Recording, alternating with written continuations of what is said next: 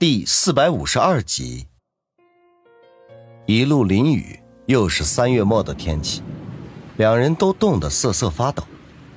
偏巧这个时候又开始雷电交加，何梅本能的钻进了王宇的怀中，两人就这样相依相偎的用彼此的身体温暖对方。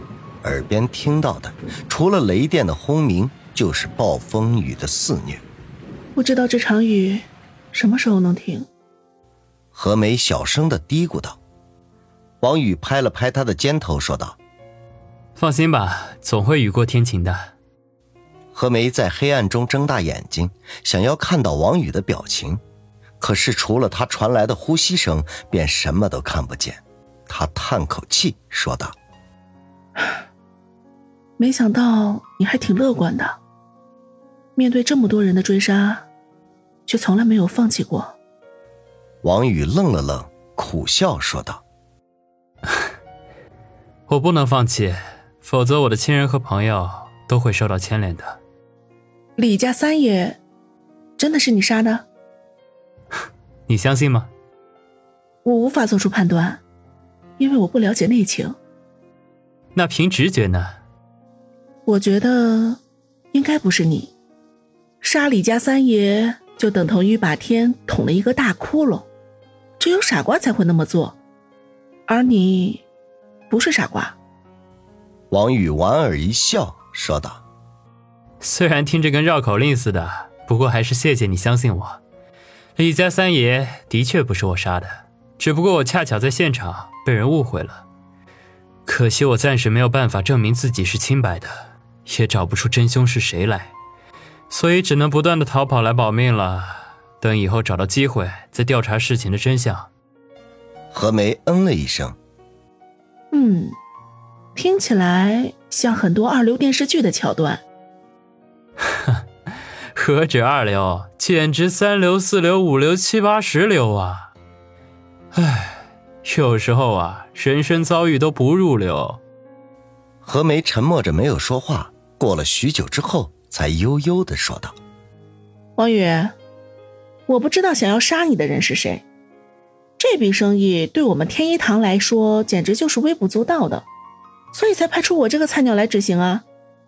不过后来发现你身边有个很厉害的高手，他们又派出了第二组杀手来对付你。因为天一堂这么多年以来接受的任务从来就没有失败过，他们不想为自己的发展史上留下污点。王宇不知道何梅为什么会忽然说起天一堂的事情来。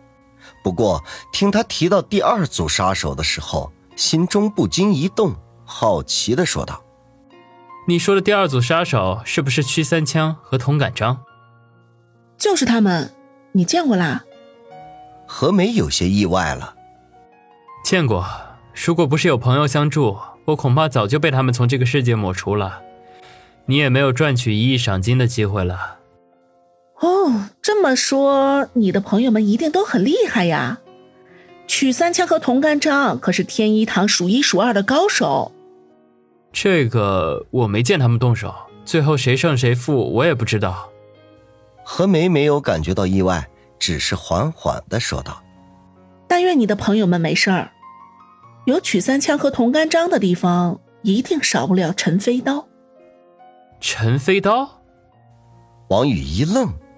他心中其实一直都在奇怪，这天一堂的杀手从来都是三人一组，曲三枪和童感章出现的那天早上，却只有他们两个人。这第三个人是谁呢？一直都是个未知数。此刻从何梅的嘴里才知道，原来第三个人叫做陈飞刀。陈飞刀又被道上的人戏称为小陈飞刀。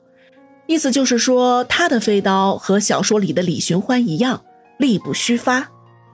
据我所知，陈飞刀练成飞刀二十年，与人生死搏命百余回，只失手过一次。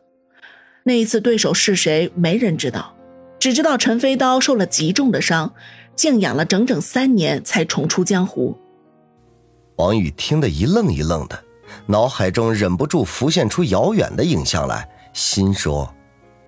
如果老姚出手，不知道他和陈飞刀谁厉害。两人说了一会儿话，感觉彼此的关系居然近了不少，而且相依偎在一起也没有那么冷了。王宇看看外面的情况，心中默默算计了一下时间，现在距离天亮应该没有多少时间了。当然，这个时候也是一夜当中最黑的时候，再加上暴风雨天气，就算说成黑如浓墨也毫不夸张。此刻如果出去，只会像无头的苍蝇一样到处乱闯，根本毫无意义。现在最好的选择就是老实的躲在被窝里。等天亮了再想办法。一念及此，王宇便低声说道：“何梅，我们现在就在这里撑到天亮之后，再设法离开。”何梅哦了一声，把身子贴得更紧了。王宇此时是又困又乏，虽然身体冰冷，可是仍旧禁不住眼皮打架，一阵阵的倦意潮水般的涌了上来。可是他不敢就这样睡去。只是支棱着耳朵听着周围的动静，依偎在他怀里的何梅不知道什么时候睡了过去，鼻子中轻轻传来鼾声。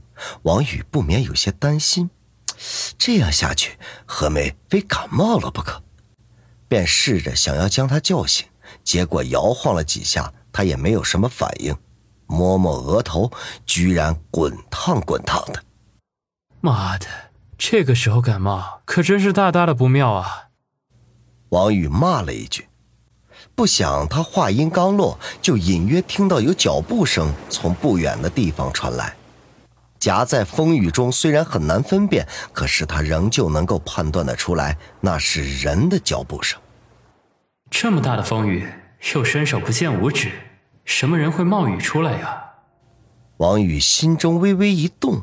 感觉到一丝不妙。这些天来，他已经如同惊弓之鸟，任何的风吹草动都会使他的神经紧绷。脚步声越来越近，却也越来越轻，最后在距离窝棚几米开外的地方停住。王宇的眼睛渐渐的眯缝起来，用最轻的动作将何梅放在冰冷潮湿的地上。又摸索着在地面找到一根小孩手臂粗细的木棍想来应该是支撑窝棚用的，不知道怎么掉到了地上。他用手掂了掂，嘿，还算顺手。虽然找到了武器，可是他没有做进一步的动作，心中默默祈祷：但愿来的只是附近的百姓，而不是天一堂的杀手。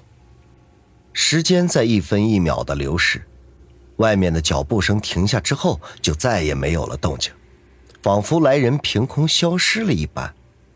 可是王宇心里头清楚，来人没有走，而是在打量着他们藏身的地方，对危险程度进行着反复的评估，在犹豫要不要出手。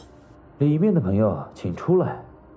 就在王宇握着木棍的手心尽是汗水的时候，一个清晰的声音穿过雨幕。落进王宇的耳中，这听起来就像是有人在耳边窃窃私语。王宇浑身打了一个激灵，对方绝对不是普通人。如果是普通人，肯定会大声的喊叫才能够让对方听见，而对方显然是通过气息的运转将声音传递给他的。他跟常青山学拳的时候曾经听说过，相传有一种气息功夫叫做传音入密。就是通过气息的调整将声音发出，可以让特定的人听到。当然，现实中并未有如此的神乎其神。不过，修炼者仍旧可以将利用气息使声音变得具有穿透力，使距离比较远的人听清楚自己在说什么。现在，窝棚外面的人用的就是这种方法。王宇心跳如鼓。犹豫了足足十几秒，才硬着头皮从窝棚里钻了出来。他向着声音传来的方向，只能看到一团黑漆漆的影子。不过从轮廓上，仍旧能够判断得出，对方是个个子不算太高的男人。他咽了一口唾沫，握紧手中的木棍，没有说话。